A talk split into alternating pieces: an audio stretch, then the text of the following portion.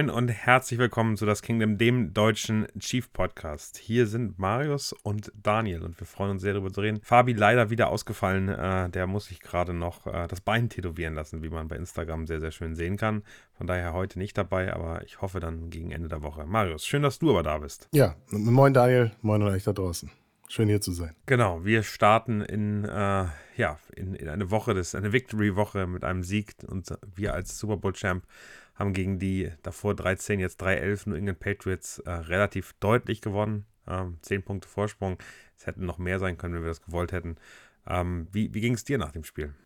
Ja, endlich mal wieder ein Victory Monday, muss man fast sagen. Das Gefühl ist zurück.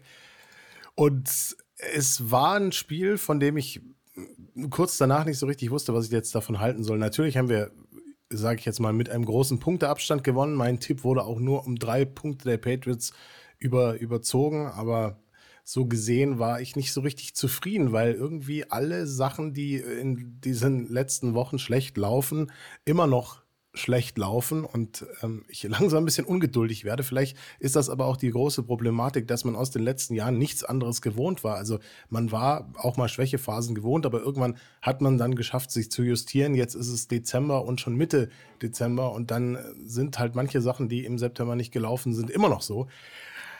Ah ja, also es fühlt sich noch nicht so richtig gut an, weil es nicht mehr so viel Regular Season übrig ist und die Playoffs vor der Tür stehen. Ich weiß es noch nicht, was ich davon zu halten habe, aber es war ein Pflichtsieg, das habe ich gesagt in der Preview. Wer bei den Patriots mit diesem Rekord nicht gewinnt und mit der Quarterback-Situation, der hat da eigentlich auch nichts in, äh, mit einem tiefen Playoff-Run verloren, das muss man ganz klar sagen. Daniel, wie, wie ging es dir danach? Jetzt ging bei dir ja schon fast äh, in die Analyse rein. Ich bin, ich bin noch so ein bisschen davor. Für mich, ähm, also ist es eben so, ich glaube, dass sich immer mehr, mehr fast, fast ein, ein, wie soll man sagen, verfestigt und, und einbrennt, ähm, dass, dass ähm, wir nicht nur zeitweise Probleme haben, die sich irgendwie lösen lassen, sondern dass uns das durch die ganze Saison treiben wird. Und vielleicht ist die Erkenntnis nach dem Sieg äh, gegen die Patriots, dass die Probleme, die wir haben, nicht weggehen werden. Wir werden mit diesen Problemen in die Playoffs gehen. Wir werden mit diesen Problemen arbeiten müssen und überlegen müssen, wie können wir es schaffen, trotzdem erfolgreich zu sein. Aber denn Kadarius Tony wird nicht plötzlich ein vollständiger Receiver, der Bälle sicher fängt. Denn Sky Moore wird nicht mehr erfolgreich. Denn MVS ist vielleicht mal für einen Catch, äh, wie jetzt am, am Sonntag, äh, da. Ähm, und äh, wir werden weiterhin Themen haben. Wir können aber versuchen, und ich finde, Clyde edwards ist ein schönes Beispiel dafür, ähm, das Maximum aus Spielern rauszuholen. Und wenn Clyde edwards eben als Running Back, ich meine, der ist gelaufen äh, für 2,8 Yards im Average, also 13 Carries, 37 Yards, das ist einfach richtig scheiße. Wenn man dann sieht, dass der eine Run 20 Yards, gerade wenn man den wegnimmt, dann ist er bei äh, 12 Versuchen und 17 Yards. Da äh, wird es dann bald, äh, bald wirklich ähm, äh, lächerlich, was da gelaufen wird. Und das macht auch keinen Sinn. Ähm, das heißt, wir haben wieder kein Run-Game gehabt, das war klar, haben wir vorher darüber gesprochen. Die Patriots haben eine gute äh, Rushing Defense, aber dann setzt man Clyde Zeller eben äh, als Receiver ein und plötzlich macht der Catches, wie wir sie von uns von äh, unseren Top-Receivern eigentlich wünschen. Und ich finde, ähm, das ist so ein bisschen das Ziel. Man muss jetzt eben ganz klar sagen, es geht nicht mehr darum, dass wir hoffen, dass sich jemand entwickelt und einen Schritt macht, sondern wir müssen mit dem, was wir jetzt wissen, was unsere Spieler können, äh, müssen Lösungen gefunden werden. Und ich glaube, an dem Punkt bin ich angekommen und ich freue mich mehr über Positivreaktionen, als ich mich über Negativreaktionen ärgere äh, so eine Interception ähm, nach einem, keine Ahnung, Drop oder nach einem Vorlage von Kadarius Tony, die ist zumindest bei mir nicht mehr so negativ. Ich ja gut, das äh, gehört die Saison einfach dazu. Ja, das muss man hinnehmen. Da hilft nichts. Da sind wir, sind wir leider schon leid geplagt in diesem Jahr. Genau, das ist gerne mal anfangen. Ähm, ich, ich fand am Anfang, und das ist, das ist, ähm, also ich versuche mal das Spiel von Anfang bis Ende, ein bisschen was anderes hier, damit wir ein bisschen mal mit, mit reingehen, das Spiel nochmal durchzugehen. Erstes Quarter und ich, also mein erstes Gefühl war, die Defense wackelt ein bisschen gegen eine Patriots Offense, die ich nicht so stark gesehen habe. Ich fand Bailey Zappi sah im ersten Quarter gut aus. Unsere Defense machte zwar Pressure, aber er fand immer Lösungen ähm, und hat gerade Devante Parker am Anfang ganz gut eingesetzt. Ähm, das ist nicht das erste Mal, dass wir im ersten Quarter irgendwie in der Defense nicht so sharp, nicht so, nicht so dominant aussehen und dann einzelne Spieler, einzelne Gameplans des Gegners gut funktionieren. Jetzt Davante Parker und hinter Hunter Henry, die sich immer wieder gut freigespielt werden konnten. War das auch dein Gefühl? Ich finde, unsere Defense braucht immer so ein bisschen, um zu verstehen, was der Gegner denn will. Tatsächlich ja, also es war ähnlich, habe ich ähnlich gesehen. Wie, war kleiner Durchhänger am Anfang, ähm, dann hatte man leider auch wieder ein schnelles Free and Out von der Offense und dann musste man äh, wieder diese Interception verhindern, oder beziehungsweise muss man nach der Interception einen Touchdown verhindern, so äh, gesagt. Aber Steve Spagnolo ist der Meister im Anpassen, im Adjusten und äh, ich finde, man hat in der Secondary halt eben auch einen Ausfall gemerkt, nämlich von Brian Cook. Der hatte eben in der Man-Coverage grundsätzlich bessere Grades als Mike Edwards oder als auch Justin Reed und Hunter Henry haben, haben sie dann halt eben sehr schön freigespielt. Wir haben da einfach super schwach ausgesehen. Es waren vermeidbare Plays, die wir da zugelassen haben. Haben wir auch schon gegen die Bills gesehen, haben wir gegen die Raiders erlebt. Und wenn wir dann auf Corner ein bisschen sorgloser sind, und auch da gab es ja einen krankheitsbedingten Ausfall, dann sind wir manchmal immer ins Hintertreffen geraten, wo wir aber trotzdem dann eben mit äh, LeJaris Need und auch mit Trent McDuffie gute Spieler haben, die sich dann nach einer Weile in dem Spiel dann auch wiederfinden. Und das ist vermutlich die größte Stärke der Defense in diesem Jahr, dass sie dann aber auch dann äh, sich fähig ist, in dem Spiel anzupassen, zu verbessern und nach der Halbzeit dann eben waren es nur noch äh, 58 zugelassene Offensive Yards. Das zeigt halt einfach, wie stark wir da sind mittlerweile. Man merkt auch, dass die Linebacker wieder fit sind. Also so ähm, ist der es, Run, ja. der Run der, ähm, der, der, der Patriots war dann doch äh, deutlich geringer. Das Kevin Harris äh, kam wieder Kai aus der Kiske, äh, dann plötzlich 25 Yards macht, einen Touchdown macht und äh, Zeke Elliott äh, auch nur 25 Yards. Das hat eben auch damit zu tun, dass dass die Linebacker wieder da sind. Also wir haben vorher darüber geredet, äh, Panel, der äh, aktiviert worden ist, letztes Jahr mit einem Super Bowl Champion geworden, auch ein großer Defensive Tackle, der gegen den Run gut sein soll. Hat gegen den Run eigentlich keinen Effekt gehabt, sondern wenn man, äh, wenn man sich anguckt, was da sozusagen der wichtige Faktor war, dann ist es eher die Linebacker, die äh, sehr, sehr schnell reinkamen und äh, sehr viel Pressure auch gemacht haben. Ich habe mich ein bisschen geärgert, äh, wenn ich das, das so sagen darf, dass Drew Tranquil nicht von Anfang an voll drauf war. Also der hat am Ende 38 Prozent der Snaps gespielt. Da, ähm, keine Ahnung, war ich so ein bisschen überrascht, dass äh, Nick Bolton eben den Hauptteil, das war für mich auch in Ordnung. Aber danach wird eben wirklich lustig durch. Äh, äh, rotiert ähm, und ähm, das hatte mich so ein bisschen überrascht, dass, dass Tranquil am Ende nur bei 38% gelandet ist und äh, Willie Gay, der ein sensationelles Spiel gemacht hat, dann deutlich mehr Snaps bekommen. Wie ging es dir dabei? Ja, sehe ich ähnlich. Also ich hatte jetzt nicht im Kopf, wie viele Snaps Tranquil tatsächlich drin war, aber ich finde, man hat gesehen, wir brauchen Bolton und Tranquil, dass wir in dieser Saison eben da eine Macht sind und wenn dann die Jungs äh, daneben, Leo Chanel und auch Willie Gay noch so spielen mit dieser äh, richtig guten Leistung, Willie Gay dann noch mit der Interception, dann kann man schon sehen, dass die Chiefs da einen Unterschied ausmachen in dieser, in dieser Defense-Kategorie. Und dass man dann halt auch zu einer wichtigen Zeit im Spiel, als Willie Gay die Interception geholt hat, eben ein Two-Score-Game platziert und sich davon dann auch in der Offense nicht mehr beirren lässt und dann einfach weiter mit dem Fuß auf dem Gas bleiben kann.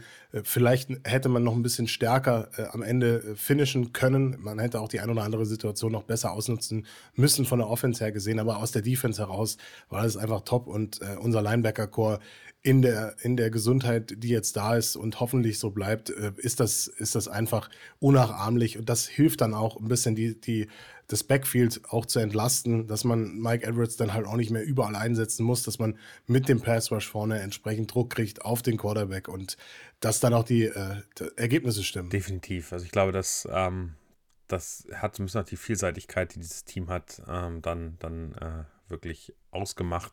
Mike Edwards, hast du gesagt, hat 100% der Snaps gespielt, also wirklich voll als äh, Safety gespielt, als Ersatz von, äh, von Brian Cook dann, ähm, wo ich mich auch ein bisschen schwer tue zu sagen, wie gut war das jetzt, wenn man sich die PFF-Grades anguckt. Das ist dann eben Mike Pennell der, der schwächste Spieler gewesen. So schlecht habe ich ihn nicht gesehen, aber er ist eben nicht gleichwertig. Das, glaube ich, kann man, kann man definitiv äh, so sehen und er verpasst dann auch ein paar Tackles und äh, ist dann eben nicht ganz so, nicht ganz so hundertprozentig teilweise bei der Sache wie, wie andere. Das, ähm, das äh, ist mir zumindest aufgefallen, dass ich gedacht habe, okay, der hat noch Probleme, so, so seine Rolle auf dem Feld äh, dann hundertprozentig zu finden. Es ging aber positiv weiter, das Spiel. Und zwar haben wir dann direkt im äh, ersten Viertel noch die ersten Punkte gemacht mit einem ganz besonderen Spielzug. Hast du das direkt gecheckt, als das äh, loslief, was da los war? Oder hast du auch äh, mindestens eine Wiederholung gebraucht? Ich habe eine Wiederholung gebraucht, weil ich nicht wusste, von wem kam jetzt der Ball auf Rashi Rice. Das war so ein bisschen wild. Und dann dachte ich so, das war doch nicht, das, das war doch nicht, das war doch nicht mal Holmes, das war doch, das war doch McKinnon.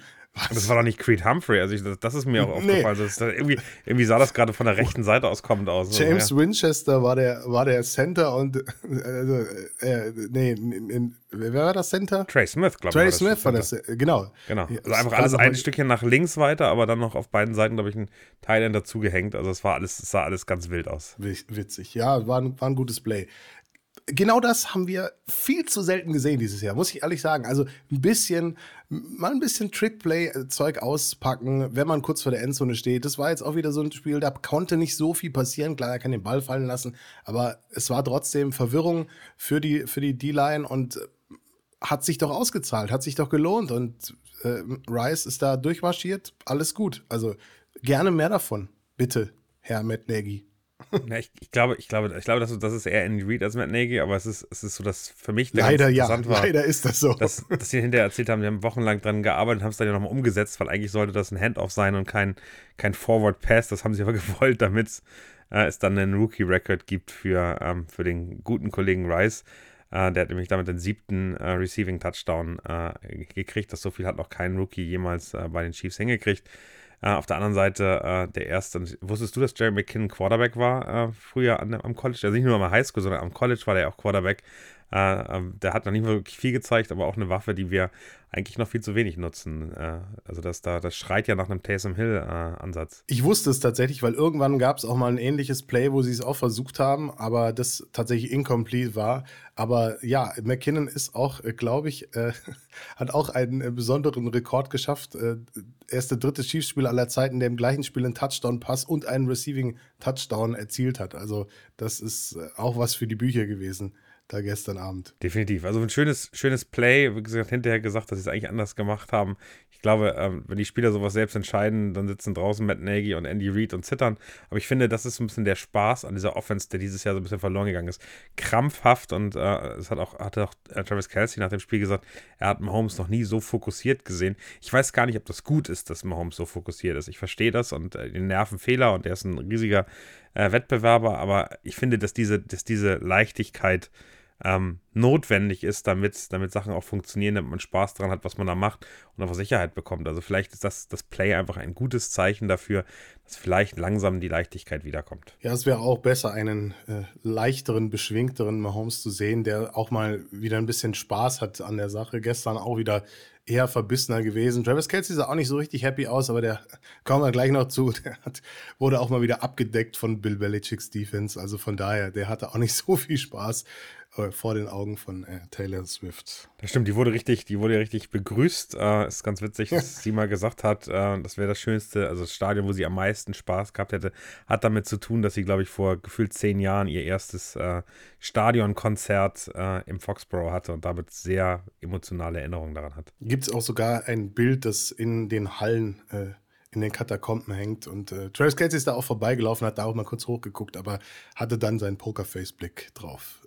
ja, ähm, genau. Aber ansonsten, äh, was kann man, was kann man noch dazu sagen? Vielleicht, vielleicht eine Sache, die mir insgesamt aufgefallen ist.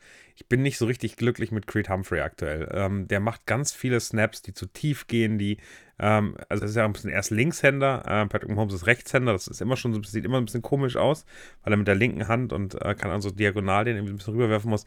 Ich finde, aktuell ist da aber irgendwas im Argen. Ich kann ja nicht ganz genau sagen, was, aber ich meine, du hast diesen einen Snap ja auch, glaube ich, in Erinnerung wahrscheinlich noch, der auf den Boden fast ging und den Mahomes, und da meinten sie im, im, im, Kommentar zuerst, den hätte er als Brustpass gespielt, aber er hat dann extrem schnell den Ball nach links weggegeben, das hat funktioniert, das war gut.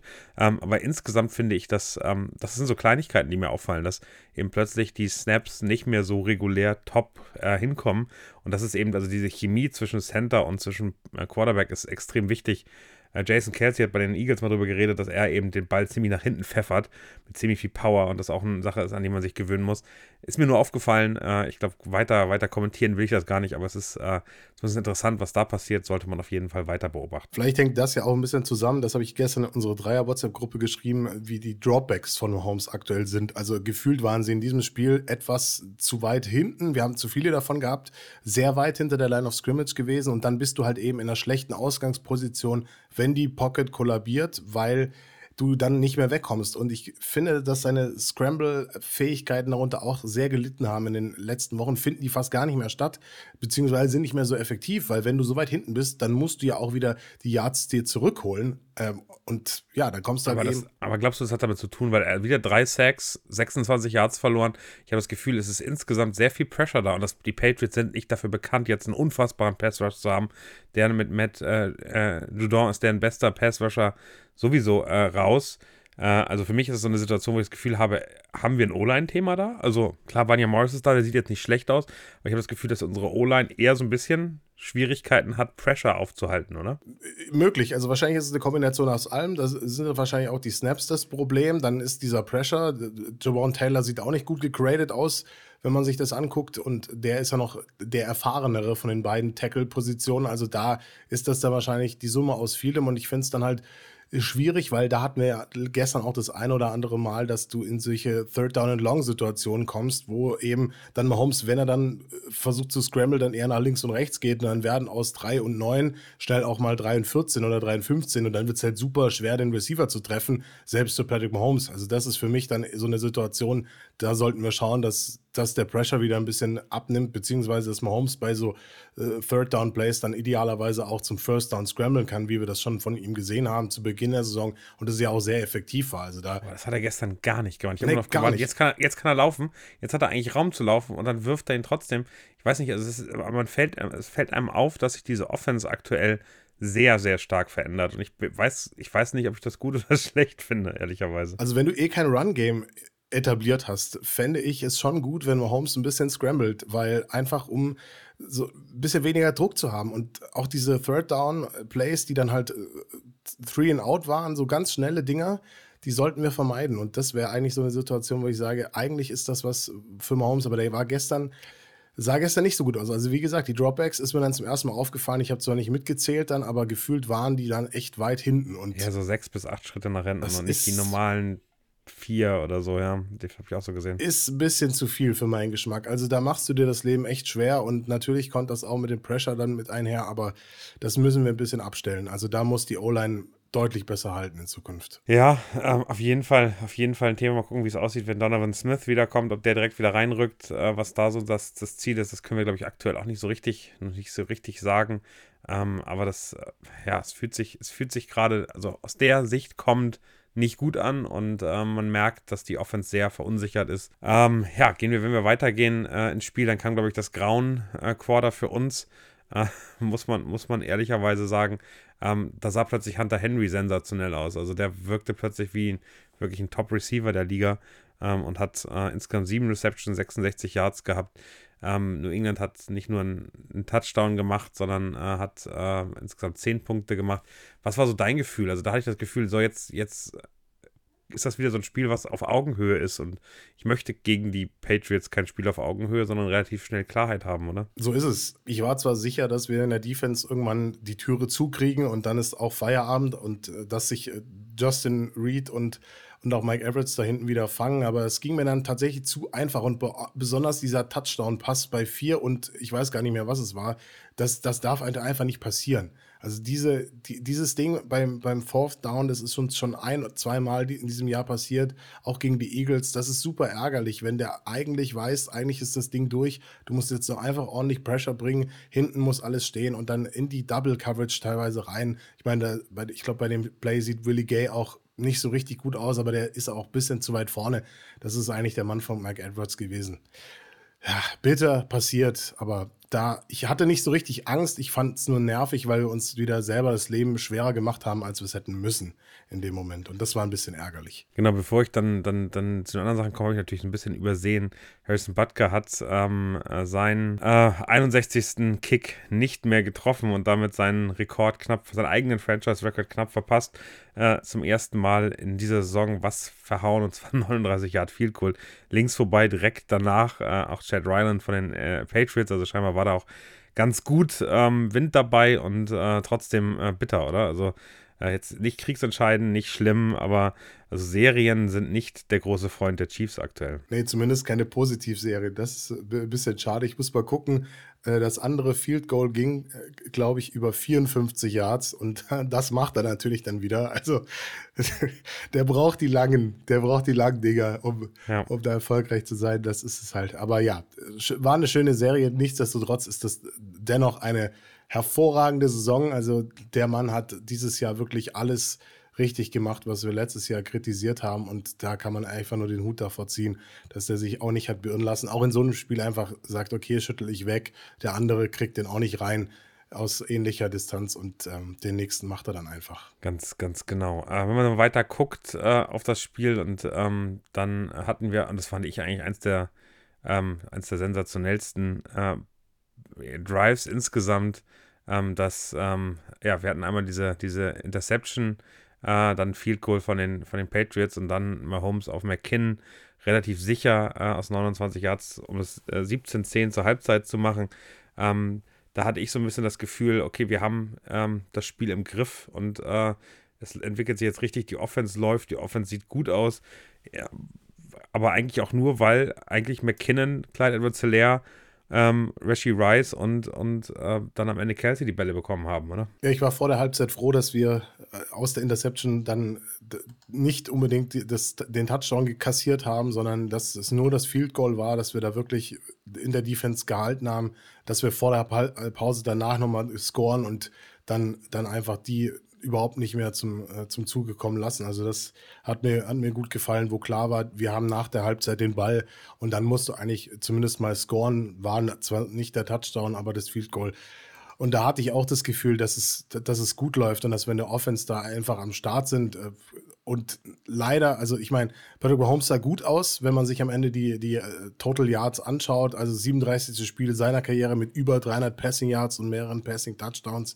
Das ist das äh, 39 Prozent in seiner Karriere hat er solche Stats erreicht und führt eben die NFL seit 2018 mit 13 Spielen Vorsprung an. Also man sieht auch in so einem Spiel, wo er zehn Targets nicht getroffen hat, dass er trotzdem ein, ein wirklich gutes Spiel gemacht hat. Sah teilweise wirklich effizienter aus, Bälle wurden gut verteilt, es wurde deutlich variabler gespielt, vielleicht auch ein bisschen, ja, wir haben ein bisschen mehr Facetten gezeigt, ein bisschen mutiger sind wir gewesen als in den letzten Spielen. Auch ein paar tiefe Würfe sind angekommen, aber natürlich auch wieder zwei Themen. Klar, die Interception und da muss ich sagen, dass das eine war ja die äh, Blake Bell, also finde ich, kann man schon auch Bell angreiden. Also der muss sich da fast meiner Meinung nach ein bisschen deutlich äh, besser anstellen und darf nicht so nachlässig sein, zeigt aber eben auch, dass der kein Receiving-Talent mehr wird. Und die Tony-Interception, das haben wir schon zu Beginn gesagt, die geht zu 100% auf Kadarius Tony, der muss den Ball einfach nur prallen lassen und dann ist das incomplete. Ähm, und deswegen Euh,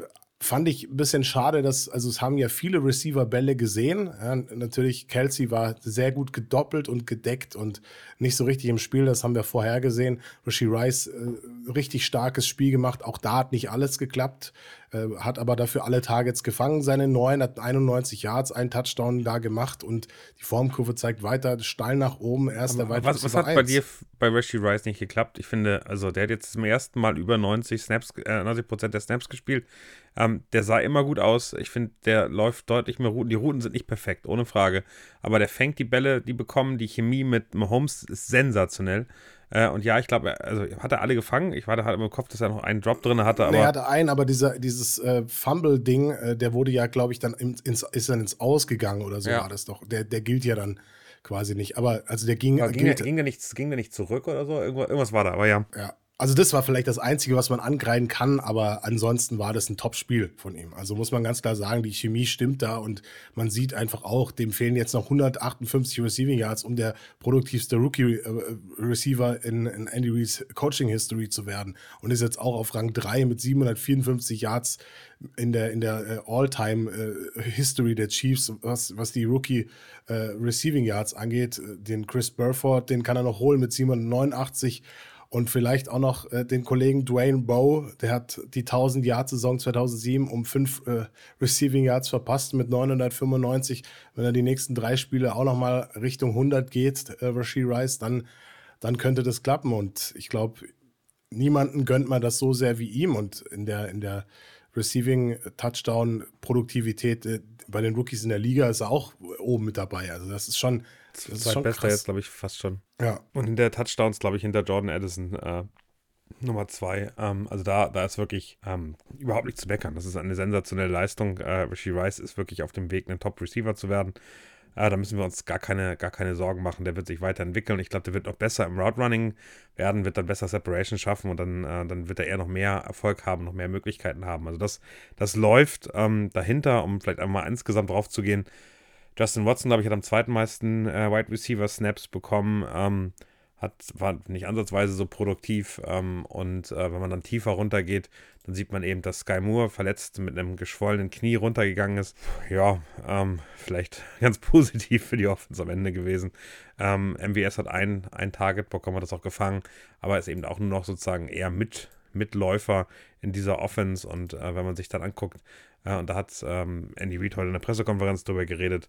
Ja, und das würde ich mir auch wünschen, ähm, dass, ähm, dass Richie James mehr Bälle bekommt. Ich glaube, wenn er zwei Snaps auf dem Feld, das ist wirklich sehr, sehr, sehr wenig. Ähm, aber der könnte gut eine größere Rolle in den nächsten Spielen spielen. Ähm, und sonst haben wir es gesagt, Noah Gray ist, ist, ist in Ordnung. Äh, Blake Bell diese unglückliche Interception. Ich finde, es ist schon 50% Mahomes, 50% Bell, ähm, der den Ball eben wirklich zwischen die beiden gelegt und so ein bisschen hinter den Receiver. Äh, wenn er den woanders hinsetzt, äh, Mahomes, dann kann der von dem anderen äh, gar nicht gefangen sein. Aber ich glaube, er hätte direkt Pressure bekommen und wäre kurze Zeit später gesackt worden. Von daher so ein bisschen so ein Notball. Ja, wünscht man sich, dass, dass dann auch ein Receiver sowas dann mal, dann mal rettet. Ähm, ja, Jerry McKinnon und, und äh, Clyde edwards sind, glaube ich, unglaublich wichtig. Der Touchdown von äh, Clyde edwards nach der Halbzeit war dann auch sagenhaft. Also das äh, muss man mal ganz, ganz genau festhalten. Ich glaube, es war nach der Interception von Willie Gay, kann das sein? Ähm, das direkt dann in dem, in dem Zug, äh, wie das mal genutzt haben. Äh, auch das wieder so ein Scramble-Situation von Mahomes, äh, hat wieder keinen Receiver gefunden und dass dann der 1,70 Clyde edwards ähm, über, den, über den Verteidiger springt, den Ball da runterholt. Das sagt so viel über unsere Receiver aus und ich finde das so krass, äh, dass, dass der dann gerade dahin geht und hat dann hinterher gesagt, er hat irgendwann mal einen Ball fallen gelassen, hat mir gesagt, das nächste Mal, wenn du wirfst, fange ich ihn auf jeden Fall. Viermal hat er den Ball bekommen, äh, viermal hat er ihn gefangen und äh, das war ein sensationeller Catch. Auch einen ganz langen ähm, Receiving und äh, dann, dann äh, Lauf gehabt, Yards after Catch. Ähm, also es war einfach, das, das sah gut aus und da habe ich mal ein gutes Gefühl, was da passiert. Ähm, wenn wir, wenn wir auf Clyde Hilaire und, und McKinnon plus dann Isaiah Pacheco nächste Woche setzen, äh, plus äh, Rishi Rice, plus Richie James, plus Noah Gray, der auch ein, zwei Bälle mehr kriegen kann aus meiner Sicht, und Travis Kelsey, dann habe ich da eine Gruppe an Receivern, mit der ich prinzipiell zufrieden bin, auf die wir weiter setzen können. Justin Watson vielleicht noch mit rein. Ja, oh, ich finde, für mich war es das Spiel, wo Kadarius Tony so ein bisschen seine Rolle endgültig zerstört hat, oder? Ich will nochmal an die positiven Sachen von den äh, Running Backs an, anknüpfen damit, äh, weil ich ja auch immer jemand bin, der Kleine Zellär sehr oft sehr äh, hart kritisiert hat der wird auch in seiner restlichen Zeit bei den Chiefs kein produktiver Running Back mehr werden. Aber als Receiving Back hat er wieder mal seine Qualitäten gezeigt. Auch die Erkenntnis ist ehrlich gesagt nicht neu. Sie zeigt eben nur mal wieder, dass er nicht als klassischer Back eingesetzt werden sollte und wir das leider viel zu oft gemacht haben. Und wenn wir Sachen gegenüberstellen, ja, 4 und 4 für 64 Yards und ein Touchdown im Receiving Game, dazu die 13 Carries für 37 Yards und den 2,8 im Schnitt, hast du schon gesagt, dann ist das eben, das geht auf die Kappe vom, vom Playdesign. Und da muss man einfach auch von Coaches Seite aus her sagen, okay, der eignet sich halt eben nicht als der klassische Back, der ist nicht der Backup für Isaiah Pacheco. Und äh, wir müssen ihm für alle Kritik, die wir auch in den letzten Wochen und Monaten geäußert haben, einfach zugute halten, dass der sich einfach reinhängt, wenn es drauf ankommt. Andy Reid hat gesagt, der kommt immer positiv zum Training, der beschwert sich nicht, der arbeitet gewissenhaft, auch wenn er nicht weiß, wie seine Rolle im Team ist, auch wenn er vielleicht auf die Nummer drei als First-Round-Pick runtergestuft wurde. Aber de den brauchst du eben im Team, um in solchen Situationen, wie es aktuell eben ist, in der Offense weiterzukommen. Und ich, ich würde mich wirklich für ihn freuen, wenn er sich in den nächsten Spielen nochmal mehr ins Schaufenster für die kommende Offseason spielen kann und seine Zeit dann in Kansas City versöhnlich irgendwo äh, zu Ende geht. Das würde ich ihm wirklich gönnen und dass er einfach nochmal zeigen kann, was er, was er drauf hat und was wir leider viel zu wenig von ihm gesehen haben. Wahrscheinlich auch, weil seine Rolle einfach anders definiert war und er sich gar nicht so zeigen durfte. Weil auch, und da komme ich zum nächsten, Jerry McKinnon halt besonders letztes Jahr super krass als Receiving Back abgeliefert hat. Und dann ist klar, dann versuchst du so einen Lauf halt eben auch nicht äh, zu stoppen im wahrsten Sinne des Wortes. Aber es ist halt wieder, es ist, it's McKinnon to look a lot like Christmas. Also es ist Vorweihnachtszeit und der Dezember Jet hat wieder seinen Produktivitätsturbo gezündet. Hast, hast du dir den gerade ausgedacht? Nein, oder? den habe ich letztes Jahr schon gebracht. und es ist alle Jahre wieder, ist Jerry McKinnon im Dezember produktiv. Und klar, auch im klassischen Run-Game kannst du den ich will nicht sagen vergessen, aber da ist er einfach nicht so eine Waffe wie als Receiving Back. Drei von drei als Receiver, diesen Touchdown-Pass, wenn man so will, und auch den Touchdown-Catch.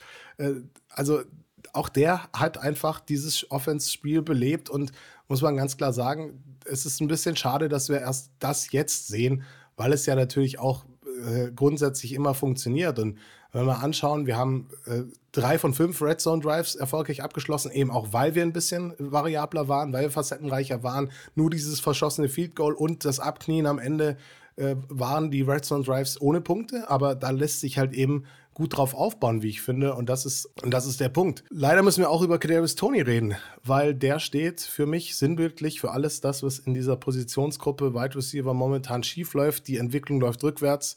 Es ist sehr ernüchternd. Ich habe nochmal nachgehört. Fabi und ich haben ihn im September in der Season Preview unter Enttäuschung des Jahres eingeordnet. Äh, wir haben uns dann alle drei auf Joan Taylor geeinigt, äh, weil du meintest doch, der hat, äh, also Tony hat einen teamfreundlichen Rookie-Deal, da erwartest du gar nicht so viel davon. Und äh, ja, jetzt äh, quasi Jawan Taylor. Ich habe ich hab einen Vorschlag, äh, Vorschlag, Marius. Können wir nicht Positionen wechseln? Kleider wird leer, wird ab sofort ein Receiver und Tony wird einfach Running Back. Da muss er keinen Ball fangen, da kriegt er den Ball übergeben. Die Geschwindigkeit, die er hat, die Jet Sweeps sind nett. Der kann, der kann prinzipiell neben, neben uns, neben dann Isaiah Pacheco einfach überraschend ein paar Runs machen. Das würde mir ausreichen und ich glaube, es passt besser zum Skillset. Ja, du wirst lachen. Ich hatte ähnliche, ich hatte ähnliche Gedanken gestern, wo ich auch nur dachte, komm, es ist doch, es ist doch im Prinzip einfach nur switch die Leute. Äh, so, so ein Catch, wie, wie Kleider Rizzelera gemacht hat, äh, sehe ich bei Toni in diesem Jahr schlicht und ergreifend nicht. Also er hat ja sechs Spiele mehr absolviert als letzte Saison. Seine Zahlen im Bereich Total Yards, Touchdowns aus dem letzten Jahr sind immer noch nicht überboten oder annähernd erreicht. Also die Erfolgsquote beim Catch ist von 64 Prozent auf 50 gesunken, Catch Rate von 82 auf 73. Er spielt auch nur 25 Prozent der Snaps bisschen höher als letztes Jahr, da hat er 23 gehabt.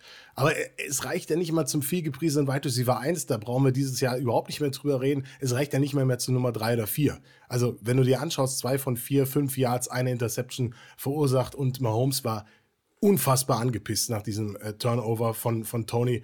Äh, der äußert sich nach wie vor nicht das negativ. War nicht, das, das war nicht jugendfrei, was der da auf der Bank gemacht nee, hat. also wer Lippen lesen konnte, der, der dürfte sich, äh, der dürfte, der dürfte ein bisschen äh, rot geworden sein, ja. Und ja, Travis Kelsey hat ihn nach dem Spiel in den Arm äh, genommen und ist vom Platz mit ihm eskortiert. Das war eins der, das war ein, eins der sinnbildlichen Bilder dieses Spiels, äh, ja. wie die zusammen runtergehen. Aber am Ende hilft es ja nicht. Also wir können nee. ja, wir können das ja drehen und wenden, wie wir wollen. Es hilft ja nicht. Wenn der Typ den Ball nicht festhalten kann, dann können wir ganz viel drüber reden, ja, und, hm, und das und jedes, aber es ist eben, hey, das ist ein Sport, der ein Wettkampf ist. Und wenn der, wenn der Mann den Ball nicht halten kann und festhalten kann, dann ist er nicht in seinen Job nicht geeignet. Also das wäre, wenn ich als, als Buchautor nicht schreiben könnte, dann macht es auch keinen Sinn. Nee, und es ist auch so, also es ist eine feine Geste von beiden Führungsspielern, dass sie da öffentlich nichts dazu sagen oder äh, auch zeigen, dass, dass sie alle zusammenstehen, dass sie vereint sind und und, und alle, all das, was dazugehört. Aber meine Geduld, muss ich ehrlich sagen, mit Kadarius Tony hat so langsam aber sicher die Endstation erreicht und bei Mahomes dürfte es ähnlich sein, weil dieser Ausbruch äh, letzte Woche, der kommt nicht von ungefähr, noch jetzt nach diesem Play hat man das gesehen. Wir können Kadarius Tony, wir können MWS, wir können Sky Moore nicht Snaps geben und darauf hoffen, dass sich irgendwann Besserung in dieser Saison einstellt. Das funktioniert einfach nicht mehr. Ich glaube, da sind wir durch. Deswegen, für mich muss jetzt sein, nächste Woche erwarte ich Justin Ross. Ich erwarte einfach irgendjemand anderen, der irgendwelche Rollen übernimmt. Ich erwarte auch, dass wir endlich anfangen, variabel zu sein und dass wir auch sagen, wir switchen einfach mal. Leute, bringt doch einfach mal irgendjemand anderen rein, so wie jetzt wird zu leer als Receiver. Bringt doch, macht doch einfach irgendwas anderes. Was soll passieren? Soll es jetzt deutlich schlechter werden, als es schon ist? Ich glaube, das geht fast nicht mehr. Also deswegen, legt eine andere Platte auf. Ich kann diese wirklich echt nicht mehr hören. Ganz ehrlich. Nee, also, also wenn ich, wenn ich Forderungen aufstellen könnte, dann würde es wirklich gerne Sky Moore, Kadarius Tony, MVS runter vom Platz. Ich will mehr Richie James sehen. Ich würde Justin Ross jetzt gerne die letzten drei Spiele einfach mal sehen. Lass uns doch mal ausprobieren, was der kann, wie der rauskommt, genau. wie der aussieht. Ich möchte einfach mal sehen, was der kann. Der wurde uns angepriesen als das große Talent. Der sah in den Spielen, in denen er gespielt hat, gut aus. Äh, ich würde ihn gerne einfach mal sehen. Gib denen mal eine Chance. Wir sind in den Playoffs. Wir sind mit der Niederlage der, der Denver Broncos, äh, sind wir sehr sicher auch in, in äh, Division-Sieger. Ähm, scheiß doch auf den Nummer 1 Seed, den werden die Ravens kriegen, den werden sie ja nicht mehr wegnehmen lassen, würde mich sehr, sehr wundern. Lass uns doch mal gucken, was wir können und gegen die Gegner, gegen die Raiders, gegen die wir schon klar gewonnen haben, gegen die Chargers, die klar gegen die Raiders verloren haben und gegen die Bengals, vielleicht das einzige Spiel, was nochmal kompetitiv sein müsste, ähm, zeigen, was wir können. Und ähm, dann, dann, Justin Watson kann die MBS-Snaps spielen, das ist völlig in Ordnung. Äh, und Tony kann als Running Back spielen und äh, Rishi Rice und, und äh, Kelsey sind unsere Fix, Fixpunkte in dieser Offense, plus dann eben die beiden Receiver als, äh, die wir jetzt, die jetzt am Wochenende gesehen haben, als Receiving Backs, plus Isaiah Pacheco wieder als Runner. Ich finde, dann haben wir eine Offense und wir haben Säulen und wir haben eine Richtung, die funktioniert, an Leuten, denen wir vertrauen können. Und das erwarte ich, ehrlicherweise, jetzt von Andy Reid. Und ähm, so, also, der hat, die haben alle viel, viel mehr Ahnung von Football als wir, das wissen wir auch. Und trotzdem fühlt es sich manchmal so an, dass man die da so, so hin zwingen muss und äh, dahin gehen muss. Und sie machen das dann drei Wochen, nachdem nicht nur wir, sondern auch die amerikanischen Podcaster, nachdem die Experten das alle gesagt haben. Und ähm, ich wünsche mir, dass wir da einfach mal nach Leistung aufstellen und äh, damit auch einen Patrick Mahomes helfen, dass der erfolgreich sein kann. Und wir wissen alle über die Qualitäten, die einen Kadarius Tony haben, aber da müssen wir ihn eben einsetzen können. Wenn er den Ball nicht fangen kann, dann muss er den Ball übergeben bekommen. So ist es dann eben, leider Gottes. Das haben wir bei Michael Hartman auch gemacht. Ich bin gespannt, ob der nochmal wiederkommt. Ähm, aber es ist insgesamt so eine Situation, wo ich sage, hey, fokussiert euch auf die Stärken. Wir haben sehr viel gelernt aus dieser Saison. Lass uns diese Learnings jetzt auch anwenden. So ist es. Deswegen hoffe ich da auch auf Besserung auf Coaching-Seite, dass sie das einfach dann auch mal machen, weil was soll passieren? Wir haben es schon gesagt, es, es ändert nichts. Ich glaube, es gibt ja noch andere Receiver auf dem Practice Squad, die du hochziehen könntest. Probier es einfach aus. Vielleicht für die Special Teams, wenn, wenn du irgendjemanden ersetzen musst, wenn du Richie James Snaps in den Spe Special Teams ersetzen musst, dann zieh irgendjemanden hoch und, und probier was, weil wann, wenn nicht jetzt in den letzten drei Spielen der Regular Season, wo es gegen Backup-Quarterbacks geht, diese Spiele müssen auch gewonnen werden, aber wir müssen die nicht mit 60-0 aus dem Stadion schießen. Also deswegen, da erwartet jetzt niemand mehr das große Offensivfeuerwerk. Ich habe aufgehört, daran zu glauben, dass wir souverän dieses Jahr ein Spiel gewinnen. Darum geht es auch nicht mehr. Es geht darum, dass man gewinnt. Und äh, in der Regular Season geht es nur um, um, um Wins am Ende, am Ende des Tages. Deswegen können wir jetzt auch was ausprobieren, weil am Ende wird es uns nicht auf die Füße fallen. Das gesagt, der First Seed ist weg. Da bin ich auch von überzeugt, das werden die Ravens sich nicht mehr nehmen lassen. Da muss schon sehr viel passieren. Die müssen zweimal verlieren. Das sehe ich nicht. Äh, trotz schweren Restprogramms. Insofern, let's try. Definitiv. Ähm, genau, um mal zurückzukommen zum Spiel äh, im, im letzten Viertel ähm, dann relativ, relativ entspannt. Wir haben über die, über die Interception von Darius Tony gesprochen, von, ähm, von Jalani Tawai, äh, das am Ende zum Kevin Harris äh, Touchdown geführt hat. Äh, vielleicht ein Play, was ich nochmal erstaunlich fand, wo ich sich sehr gefreut habe, Echo Boy Doy, der den Tommy Townsend Punt einfach an der ist ja nicht, ist ja, ist ja nicht One-Yard-Line gewesen, sondern eher eine One-Inch-Line gewesen. Also wirklich mit so, mit so drei, vier Zentimeter vor der Endzone den gehalten hat. Das war schon, ähm, wie, wie, hat Andy Reid gesagt, pretty amazing. Das war sensationell. Also das war so ein klares Play der Special Teams auch, was mich immer freut, weil da, da werden auch Punkte und Spiele entschieden. Und also besser kannst du den Ball am Ende nicht, äh, nicht äh, halten und dann eben auch wirklich dafür sorgen, dass da kein, kein Drive draus wird. Ja, best, besser geht's nicht. Hast du schön gesagt. Da kann man auch äh, wirklich nur sagen, vor allem für den Spieler freut es mich, der der tatsächlich äh, aus der Gegend kommt und dann äh, da in den Practice Squad gekommen ist bei diesen bei, bei diesen Camps und sich da empfohlen hat, jetzt dann eben hochgesigned wurde, dann macht er da so ein, so ein geiles Play nach dem 56-Yard-Punt von Tommy Townsend. Also auch da muss man sagen, in so einer Situation, wo, wo das Spiel dann es kann fast nicht mehr kippen, klar, aber du musst den Gegner tief in seiner eigenen Hälfte halten und das haben wir geschafft, weil tiefer geht es fast nicht mehr, um ehrlich zu sein. Definitiv. Ähm, um, um so ein bisschen das zusammenzufassen, glaubst du, das war das letzte Spiel zwischen äh, Bill Belichick und Andy Reid? Also als Patriots-Coach definitiv, das, ist, das dürfte klar sein. Man hat auch am Ende gesehen, die Patriots schielen eher Richtung äh, Second Pick, als, als dass sie da noch irgendwie großartig aufs Gas gehen wollten. Es haben ja auch ein paar Leute geschrieben, die Patriots wollen ja im Prinzip gar nicht vielleicht gewinnen. Sogar ja. den, vielleicht sogar den First Pick. Wenn es so weitergeht, äh, ist auch der First Overall drinne. Äh, gibt ja ein paar Kandidaten, die da als äh, Quarterback für die Patriots in Frage kommen. Ich glaube, da sind die Zeichen voll auf Rebuild. Ich bin mal gespannt, was mit dem restlichen Roster dann passiert. Aber ja, momentan ähm, sieht es da eher auf weiche Neu Neuanfang. Und ich bin gespannt, wo es Bill Belichick hin ver verschlägt, ob der wirklich nochmal in der Liga irgendwo hingeht wenn, dann muss er halt irgendwo hinkommen, wo das Potenzial groß ist. Und äh, da, da, sind leider, muss man halt echt sagen, die Chargers äh, sind da schon ein Kandidat dafür da. Ich hatte, hätte aber wirklich keinen Bock, dass dann noch so ein äh, Hall of Fame Coach da äh, in diese in diese Division kommt, das muss ich ehrlich gesagt nicht haben. Wird, wird nicht passieren. Also ich hatte ein bisschen was gelesen über die, über die Owner von den Chargers der, wo es dann eher nach klang, nach, die, der will mehr Geld verdienen und dem ist sportlicher Erfolg äh, nicht so wichtig. Und ich glaube, das ist nicht die Basis, um mit Bill Belichick zusammenzuarbeiten. Nee, das ist schwer. Und ähm, ich, mein, meine Befürchtung ist, dass, äh, dass wir das äh, Glück uns, äh, uns äh, an uns vorbeigeht. Äh, aber vielleicht ja für die Raiders. Hör doch auf, hör auf. nee, nee, nee, keine, keine Division, bitte nicht, Bill Belichick. Du hast doch, du kannst dich auch zur Ruhe setzen, dann kommt Andy Reid schneller an diese, an diese Wins ran. Dann.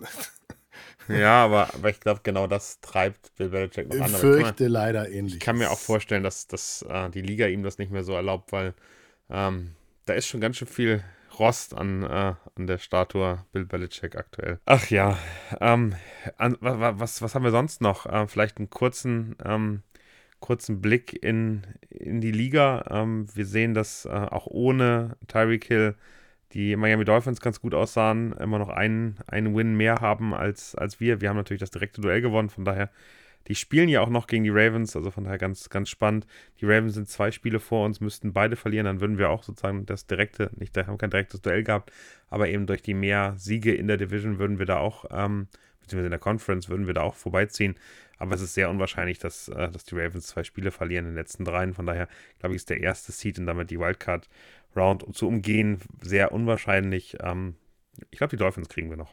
Wie ist dein Gefühl? Ja, ähnlich. Also man muss mal festhalten, mit dem Sieg gestern haben die Chiefs die elfte Saison mit einem positiven Record in Serie klargemacht. Das ist auch, wenn man die Zeit davor kennt, vor Andy Reid, vor Patrick Mahomes, das ist nicht selbstverständlich. Und bei aller Kritik, die wir dieses Jahr haben und auch bei aller Offense-Problematik, das muss man sich einfach immer wieder vergewissern, dass das nicht selbstverständlich ist, auch als amtierender Super Bowl-Champ nicht. Da gab es ganz andere Teams in der Historie, die komplett abgeschmiert sind. Siehe äh, die Rams mit Verletzungen Verletzungsthemen und, und, und so weiter in der jüngsten Vergangenheit. Also auch das ist für mich so etwas, das man sich immer mal wieder vergewissern sollte. Und das ist auch die längste aktive Serie der NFL. Und ich glaube, auf Platz zwei sind es sieben äh, Saisons, die da, die da äh, als Abstand äh, zählen. Also das ist wirklich, äh, das ist wirklich absurd und das zeigt eben, was für eine Winning Culture in Kansas City Einzug gehalten hat mit Andy Reid und allem, was dann dazugekommen ist mit den Spielern, mit, mit auch äh, eben guten Transfers, mit guten Entscheidungen von Brad Reach und seinem Team. Also auch das zeugt halt eben auch, dass die Chiefs da auf einem richtig guten Weg sind. Auch mal so eine ich will es gar nicht Durststrecke nennen, weil aktuell ist noch alles möglich, ja. Aber es ist trotzdem etwas, wo wir uns immer noch mal kurz innehalten sollten, vergewissern und sagen, ey, es, es läuft eigentlich gut und wir haben immer noch alles, alle, alle Möglichkeiten irgendwo in der Hand, nicht mehr alles in der eigenen, ja. Also wenn wir den First Seed noch erreichen wollen, müssen wir alle drei Spiele logischerweise gewinnen. Die Ravens müssen zwei Spiele verlieren, die spielen noch gegen die Dolphins, noch gegen die Steelers und ich glaube gegen die 49ers auch noch.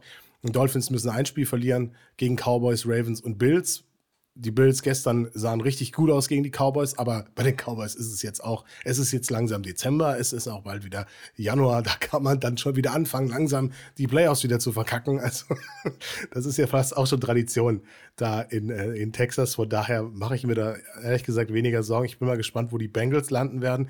Das ist für mich so ein aber, du, hast, du hast vollkommen recht. Es ist auch wirklich der First Seed. Es wäre noch möglich.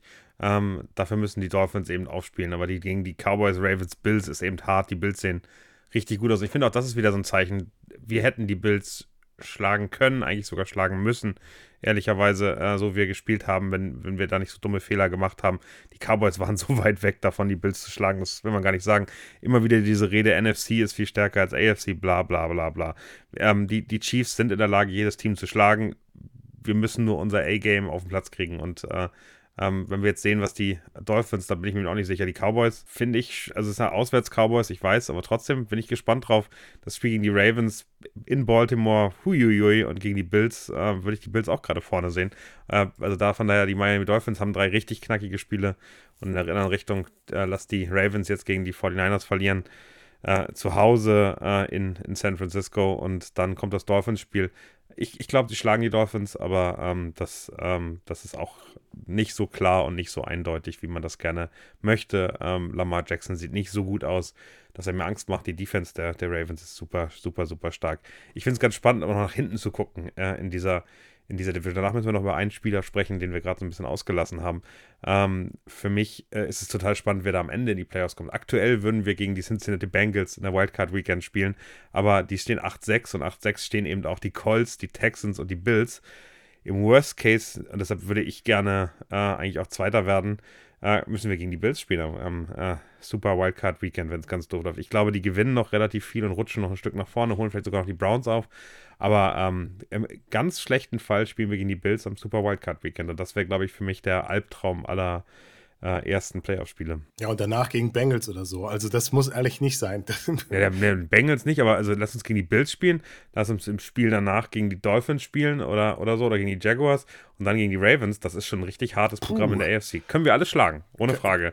Aber, aber es ist hart. Es ist hart. Also ich erinnere mich noch, wir haben ja Wildcard Weekend gespielt, da waren es die Steelers und die Steelers ja. waren da wirklich mit Big Ben in seinem letzten Spiel. Das wäre echt Piano. Ähm, aber also ich wünsche mir ein AFC Championship Game im Arrowhead und äh, der Weg dahin ist äh, nicht ganz so einfach. Vielleicht spielen auch die Ravens dann die Runde danach gegen die Bills. Man weiß es nicht. Also es ist, es ist alles noch sehr, sehr offen und äh, wird interessant. Das Schöne ist, dass wir jetzt im Prinzip nichts Großes zu verlieren haben. Deswegen sage ich ja, man kann jetzt ein bisschen ausprobieren. Die anderen müssen jetzt, die anderen sind jetzt die Gejagten, was den First Seed angeht. Die haben auch deutlich schwereres Restprogramm. Da spielen noch die Top-Teams eben gegeneinander. Und da kann auch so viel passieren. Also, was haben wir nicht dieses Jahr schon alles erlebt?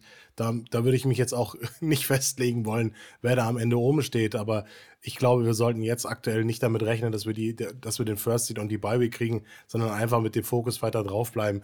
Der, das Wildcard Weekend wird, wird bei uns gespielt. Es gibt keine Bye Week und so muss man jetzt eigentlich die nächsten Wochen angehen. Die drei Spiele, die man noch hat, muss man seriös abschließen. Das ist auch durchaus möglich mit Raiders, Bengals und Chargers, wobei wahrscheinlich die größte Aufgabe wird sein, zu schauen, was, was, was machen noch die Raiders, was machen noch die Bengals. Bei den Chargers erwarte ich ehrlich gesagt nichts mehr, weil die, die sahen wirklich richtig schlecht aus gegen die, gegen die Raiders, die eine Woche vorher komplett unter die Räder gekommen sind. Also man sieht, in der AFC West ist äh, auch ein bisschen durchgewirbelt worden hinter uns und äh, die, die Broncos konnten dann auch am Ende nicht mehr den langen Atem halten, den sie dann zwischenzeitlich mal hatten. Auch da bin ich gespannt, wo die Reise noch hingeht. Das soll nicht heißen, dass wir sicher durch sind, aber dass man auf jeden Fall nach der Vorstellung von gestern ein bisschen ja, entspannt klingt blöd, aber man kann auf jeden Fall viel sehen von den Ansätzen, die im Bildspiel schon da waren, aber nicht so richtig funktioniert haben, zumindest nicht für das positive Endergebnis. Das haben wir gestern getan und haben auch vielleicht ein bisschen was für den Kopf gemacht, auch für den einen oder anderen Spieler. Und da muss man ganz klar sagen, das hat ja auch äh, gut funktioniert. Ohne, ohne Frage. Ähm, lass uns mal über Lee Gay reden. Ähm, den haben wir vorhin so abgetan, von wegen, wie viele Linebacker-Snaps er hatte. Hat eine super starke Interception gefangen. Insgesamt sehr, sehr stark. Ich fand Drew Tranquil bei seinem Sack äh, wieder sehr, sehr stark da. Ähm, diese Linebacker- Unit insgesamt wird immer besser und immer stärker und Willie Gay kämpft da sehr, finde ich, um seinen Stammplatz. Wie hast du den gesehen? Ja, er ist auf jeden Fall, was die Coverage Grades angeht, jetzt nicht vorne mit dabei. Das ist aber auch nicht seine Stärke. Also ich glaube, den bringst du in anderen Sachen, den bringst du in eben, ja, in, in diesen Momenten, wo er halt tatsächlich auch das Gespür dafür hat, eine Alternative zu sein für das, was, was eben Tranquil und, und Bolton eben nicht sind. Und der, der ist auch schon, also wo wir am Anfang von der Saison gedacht haben, okay, der muss Snaps abgeben an Tranquil und vielleicht auch, vielleicht auch noch an Chanel oder so.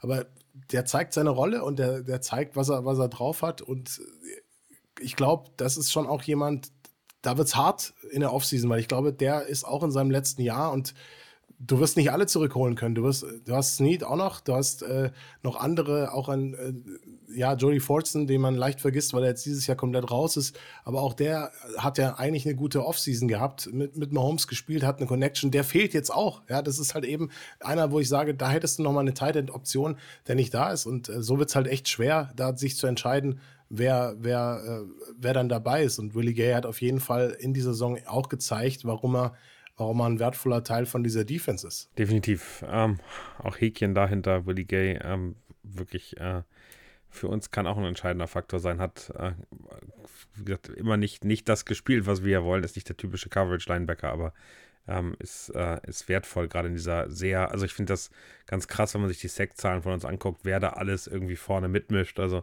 Kalaft ist mit neun, ich glaube siebeneinhalb bei, bei Chris Jones, aber danach kommen ja auch eine Trent McDuffie und, äh, und ein paar andere, die man, die man überhaupt nicht erwartet. Und wir sind, glaube ich, das immer das dritte oder viertbeste Team für Sex allgemein in der Liga. Äh, und das hat eben sehr damit zu tun, dass eben da ganz untypische Namen vorkommen, die äh, nicht, nur, nicht nur einen oder einen halben Sack haben, sondern richtig äh, mit reingehen. Mike Dana als den Unsung Hero in der Franchise-Folge gesehen zu haben, ist es am Ende schon so, dass ich glaube, dass, dass diese Linebacker sehr, sehr viel damit zu tun haben, dass du eigentlich überhaupt nicht weißt, was da vorne passiert und wer auf dich zuläuft.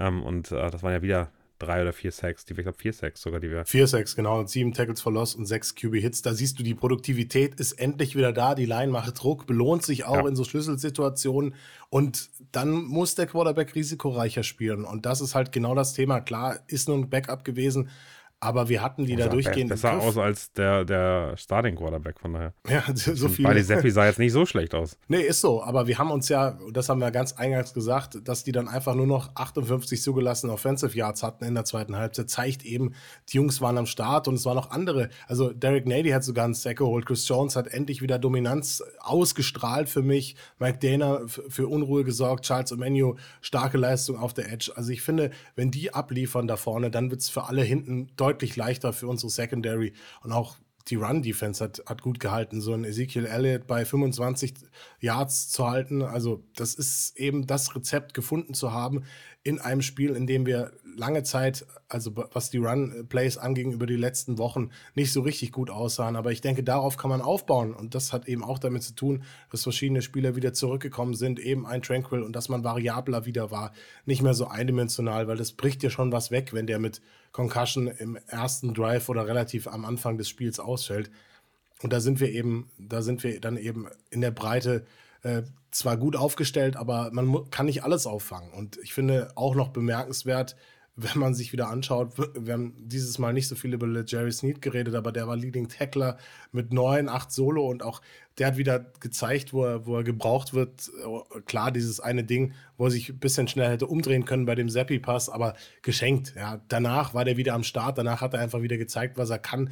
Siebtes Spiel in Folge, in dem die Chiefs gegnerische Wide Receiver unter 100 Yards gehalten haben. Es gab nur zwei in dieser Saison, die über 100 Yards geschafft haben, nämlich Josh Palmer von den Chargers und Christian Kirk von den Jaguars, die 100 Receiving Yards äh, und mehr gegen die Chiefs Defense gemacht haben. Also man sieht, da stimmt's in dieser Unit. Da hat Steve Spagnuolo einfach dieses Jahr sein Meisterstück gemacht. Definitiv. Ähm, ich habe eine Frage noch an dich, bevor es zu Ende geht. Und die ist, die ist nicht so schön und die haben wir ganz kurz vorher schon gesprochen.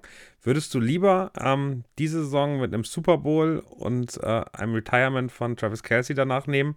Oder äh, die Saison ohne Super Bowl und er spielt danach noch ein bis zwei Jahre ohne zu wissen, was dabei rauskommt. Ja, es ist hart, ist eine gemeine Frage, ich ganz ehrlich. Ich weiß, aber, aber also für mich, für mich, also um diese Frage mit zu dem Hintergrund zu geben, ich weiß nicht, seit dem letzten Spiel auch diesen Abgang mit, äh, mit Tony, die Art und Weise, wie, wie Travis Kelsey, ja, das, da ist auf der einen Seite ähm, Swift, aber da ist auf der anderen Seite auch der Podcast, da ist, man merkt, dass in der Offseason ganz viel los war. Ich finde, dass, dass ähm, er zu einem anderen Spieler wird, ähm, er eher so mentorartig äh, deutlich mehr übernimmt, dass die Rolle von ihm auch äh, geringer wird. Er hat nicht mehr die Explosivität, also man merkt, dass er nicht mehr ganz so krass ist, wie er mal war. Das siehst du an Yards after Catch, das siehst du an teilweise auch, wenn, wenn, wenn Mahomes scrambled, dass, es, also er manchmal auch falsche Entscheidungen trifft, äh, teilweise nicht mehr die Chemie mit Mahomes hundertprozentig so da war, wo ich das Gefühl hatte, sie davor mal da war. Es, es passiert irgendwie was. Und ähm, ähm, ja, also mein, mein Gefühl ist, ist, ich glaube, wenn sie den Super Bowl gewinnen, äh, wird Terrace Kelsey nach dieser Saison retiren.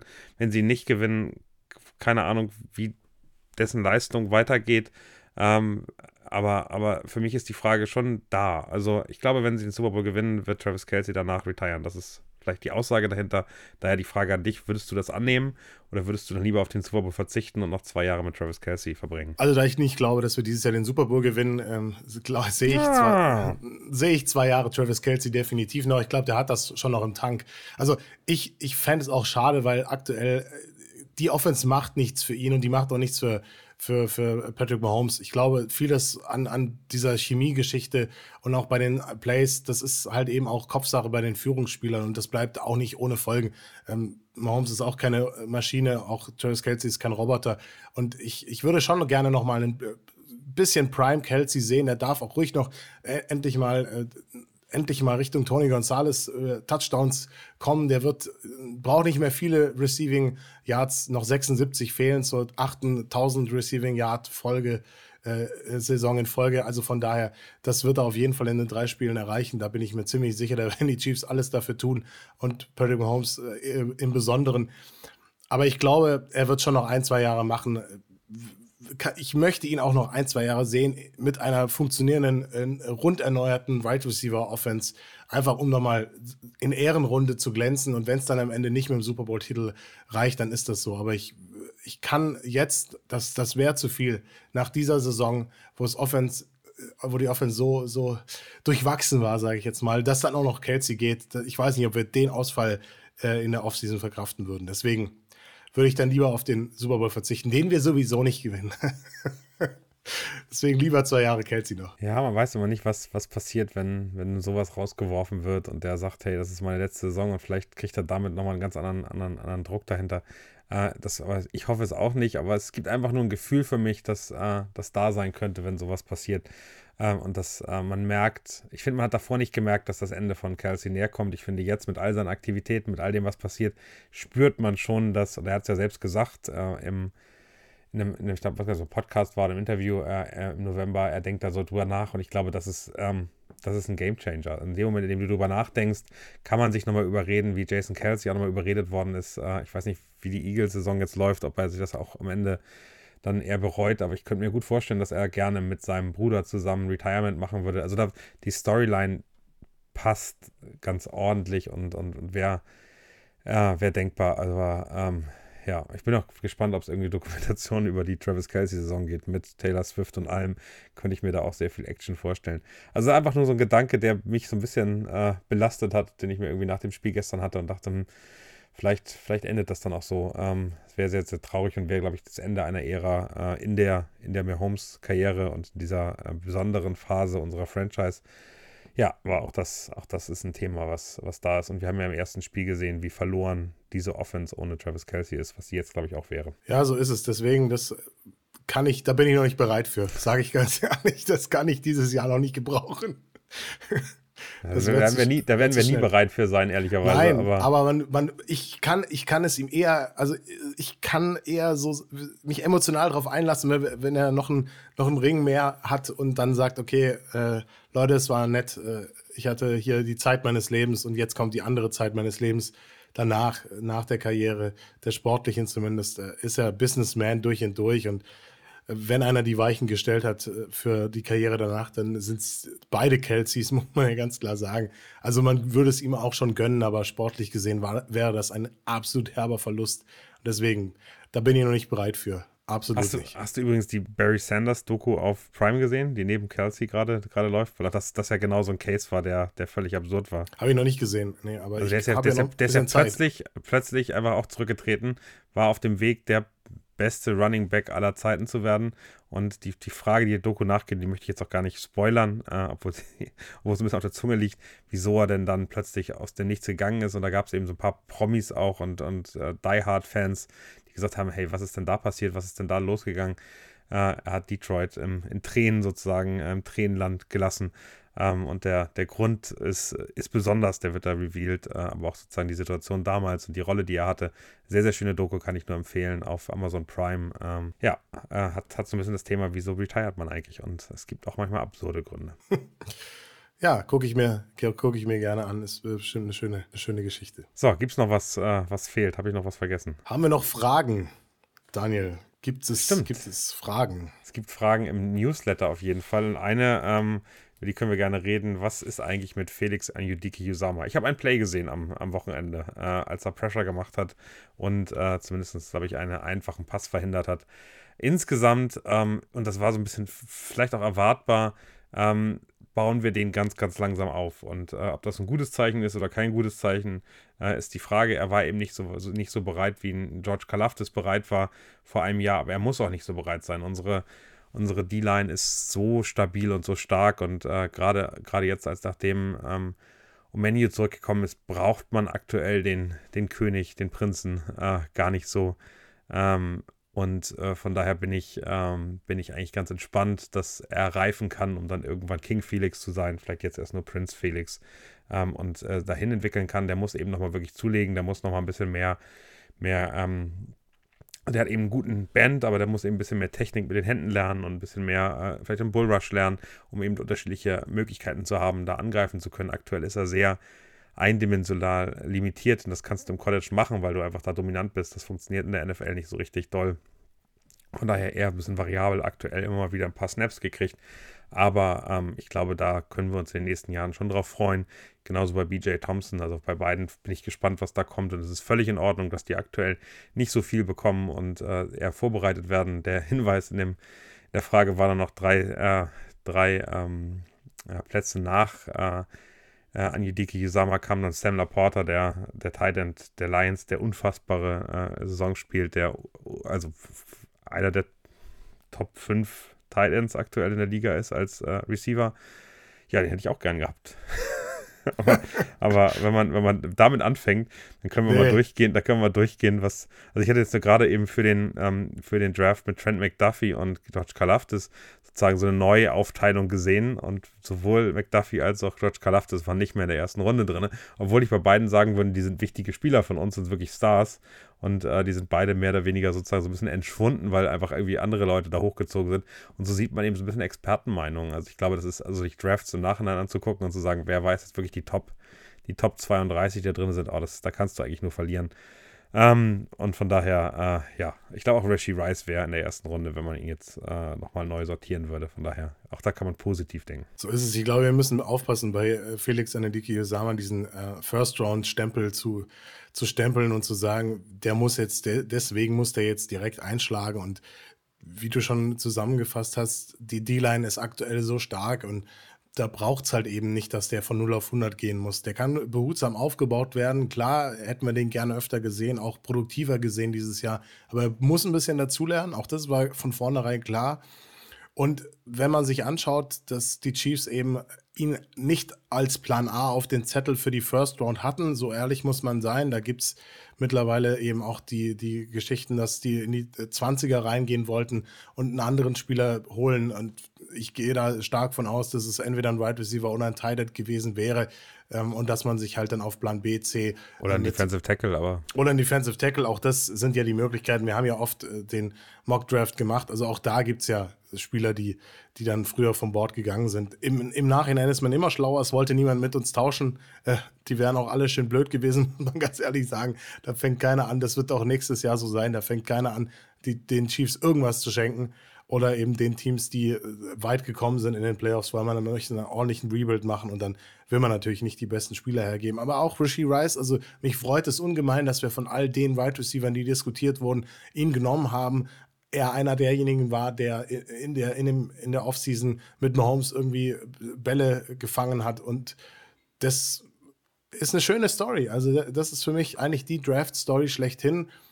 Hatten wir selber auch nicht so auf dem Schirm, zumindest nicht so hoch gerankt, aber das ist halt ein Prozess, den du machen musst und mit all dem, was er dafür auch gemacht hat, dass er sich mit dem Backup-Quarterback hingesetzt hat und, und die Plays gelernt hat und dass er Schritt für Schritt das Vertrauen bekommen hat von Patrick Mahomes, von den Coaches und das eben die gesamte Saison über bewiesen hat. Das zeigt einfach am Ende, es ist auch ein bisschen nicht nur das Talent wichtig, nicht nur die Athletik, also dieser Relative Athletic Score, von dem so viel geredet wird, der sagt halt im Prinzip nicht die ganze Wahrheit aus. Wenn du da gut gegradet bist, ist das halt einfach nur eine Zahl. Du musst es halt am Ende in der Liga schaffen, du musst es in der Liga, in der NFL beweisen, nicht nur beim Combine oder, in der, oder im College, sondern in der NFL kommt es darauf an und zwar über eine gesamte Saison hinweg und noch viel mehr. Insofern ist das halt auch immer ein bisschen Lotterie und manchmal hat man äh, alles auf Rot gesetzt und äh, die rote Zahl kommt und manchmal ist es eben nicht so. Aber ich glaube, wir können ganz zufrieden sein. Und bei King Felix bin ich ehrlich, da, da kommt noch irgendwann was. Vielleicht nicht mehr in diesem Jahr, aber in naher Zukunft. Ja, ich glaube, dass, dass da einfach Entwicklung einfach auch ein, ein, ein massiv wichtiges, äh, wichtiges Thema ist. Das kommt eben auch auf die Situation an, in die du da gerätst. Eine weitere Frage von Desömpf. Äh, hallo, könnt ihr mir im Podcast erklären, warum die Chiefs am Sonntag vor der Endzone der Patriots nicht das Field Goal gekickt haben, anstatt beim vierten Versuch auch nochmal aufs Knie zu gehen? Willst du oder soll ich? Mach gerne. Ähm, wenn man wenn man sich das ganz genau anguckt, dann äh, ist es eben ganz einfach, ähm, dass äh, das sehr viel mit Respekt zu tun hat. Also, glaube ich, äh, Andy Reid äh, hat sehr viel Respekt vor den Patriots und äh, weiß, dass er das Spiel gewonnen hat. Da jetzt nochmal irgendwie drei Punkte mehr rauszuholen mit dem gleichen Ergebnis, das macht er einfach nicht, sondern er weiß, äh, er geht da rein und Bill Belichick weiß dann auch genau, er macht dann noch einen Play und lässt es dann auslaufen. Da wird kein Timeout mehr gezogen, da wird kein, kein kurz irgendwie rauslaufen nochmal oder so. Das hat dann einfach mit Respekt zu tun und äh, ist dann ähm, der ganz normale Weg, den den, den klassisch gemacht hat. Äh, die Miami Dolphins haben teilweise gezeigt, dass sie es anders machen, um dann am Ende es doch nicht zu machen, äh, bei ihrem äh, 70 Punkten gegen die, gegen die Denver Broncos. Aber ähm, du wirst selten sehen, dass äh, Andy Reid ein Spiel mit mehr als 14, vielleicht 15 Punkten gewinnt, weil er eben am Ende dann äh, Zeit rausnimmt, lieber läuft, lieber die Zeit runterlaufen lässt und Spiele sicher nach Hause bringt, als jetzt irgendwie großen Zampano zu machen und die, den Gegner aus dem Stadion schießen zu wollen. Ihm geht es nicht ähm, um die Höhe des Sieges, sondern um den Sieg und äh, deshalb bleibt er dann auch da so konservativ am Ende. Ja, und bei einem Feed Goal potenziell kann ja auch immer was passieren. Also auch das muss man, muss man im, im, im Auge halten. Da muss äh, jetzt in dem, in dem Fall vielleicht nicht, weil da ist dann so viel Zeit von der Uhr genommen worden bei, beim Abknien. Da war die Gefahr relativ gering, aber es ist halt eben eine, eine Respektsache und man muss da nicht sage ich jetzt mal, wenn ein Gegner schon einig besiegt ist und klar besiegt ist, dann muss man nicht irgendwie anfangen, wilde Sachen zu machen. Also von daher ist das sehr sportlich und, und sportlich fair und das äh, wird viel zu oft übersehen und deswegen äh, ist es, glaube ich, wichtig, auch darauf nochmal hinzuweisen an der Stelle. Ganz genau, so ist es. Ähm, vielleicht noch ganz kurz der Hinweis im Newsletter aktuell unter newsletter.daskingdom.de einmal äh, Rashi Rice nochmal vorgestellt wo kommt der her, was macht der, wieso ist der besonders, äh, wieso ist der auch gerade für uns in der Red Zone so wichtig, ähm, weil ähm, er da schon was anderes liefert als die Legion of Zoom, die wir jahrelang hatten. Ähm, dafür ist er eigentlich zu langsam, äh, hat dafür andere Qualitäten, die uns gerade, wie wir merken, sehr zugutekommen. Ähm, aber das äh, vielleicht nochmal kurz der Hinweis darauf, ähm, und ich glaube, das machen wir am Game Day jetzt immer relativ konsequent. Äh, dann eben sehr viel Kommunikation im WhatsApp-Channel. Auch da nochmal der Hinweis drauf. Den Link findet ihr das kingdom.de. Ähm, da kriegt ihr wirklich äh, so dicht, äh, seid ihr nirgendwo dran. Was wir gerade machen, was ich ganz, ganz schönes Spiel finde, wir suchen Emojis für unsere Spieler. Ähm, ich glaube, für Patrick Mahomes wird es der Frosch. Ähm, äh, Überraschung, Überraschung. Ich hätte, ich hätte, ich finde, ich hätte für den Goat ja gut gefunden, aber da muss man ehrlicherweise sagen, sind wir noch weiter weg. Es gab so ein paar Überraschungseinsendungen wie die Ananas, das Küken, das, äh, das Castle, äh, Mahomes mal Castle vielleicht. Äh, ja. ich, fand aber, ich fand aber schön die Tomatendose, wo auf, auf das Ketchup hingeht. Ähm, der Fuchs, äh, es gibt so ein paar, paar Sachen. Ketchup. Mich, äh, Ketchup ist mein Favorit tatsächlich. Der Ketchup wäre auch sensationell, genau. Die Ente wäre es gewesen. Der Brain ähm, oder der Zauberstab, da waren schon schöne Sachen dabei. Äh, ich habe Zorro gesehen, äh, aber äh, ich glaube, wir können das hier festhalten. Äh, der Frosch wird Mahomes. Frog Frog. Ich habe ein bisschen mit Midjourney gespielt, das poste ich vielleicht auch gleich mal in den, in den WhatsApp-Kanal rein. Äh, ein Bild von Mahomes als Frosch. Ähm, habe ich vorhin ein bisschen rumgespielt bei dieser AI-Grafik.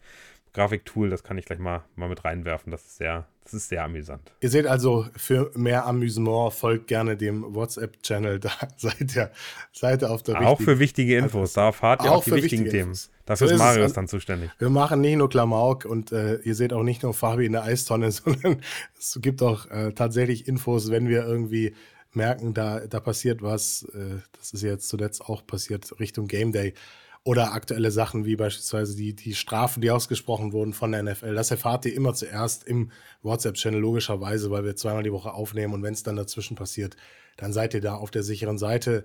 Ähm, Im Newsletter widmen wir uns, Daniel hat es gerade schon gesagt, auch mal ausführlicheren Themen, einzelnen Spielern, wie in dem Fall Rashi Rice. Also deswegen gerne abonnieren und wenn ihr uns unterstützen möchtet, freuen, äh, äh möchtet, freuen wir uns natürlich auch. 5 Euro im Monat kriegt ihr eben die Möglichkeit, uns äh, zu unterstützen, uns Fragen zu stellen und die beantworten wir logischerweise gerne exklusiv hier im, im, Podcast. Ihr könnt uns, je nachdem, wo ihr uns aktuell hört und noch nicht folgt, macht das gerne mal, hilft auch dem Algorithmus. Äh, uns besser zu platzieren, dass noch mehr Chiefs-Fans da draußen auf uns aufmerksam werden. Ihr könnt das auch gerne äh, für uns äh, äh und den Algorithmus erledigen. Äh, empfehlt uns gerne weiter, wenn ihr mögt und bewertet uns gerne. Wir, vollen, äh, wir freuen uns über die vollen fünf Sterne.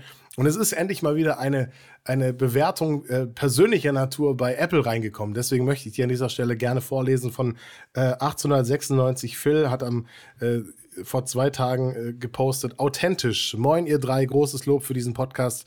Ich bin erst seit September aufmerksamer Zuhörer, aber definitiv ist dieser zu empfehlen. Ihr drei seid super verschieden und bringt jeder so das gewisse Etwas in diesen Podcast. Mich persönlich bringt vor allem das, äh, dieser Blick in die Tiefe des Kaders etc. unfassbar viel in diesen Sport, um noch mehr und besser zu verstehen. Macht weiter so. Grüße aus dem Norden, aus Bremen. Philipp, vielen Dank an dieser Stelle dafür.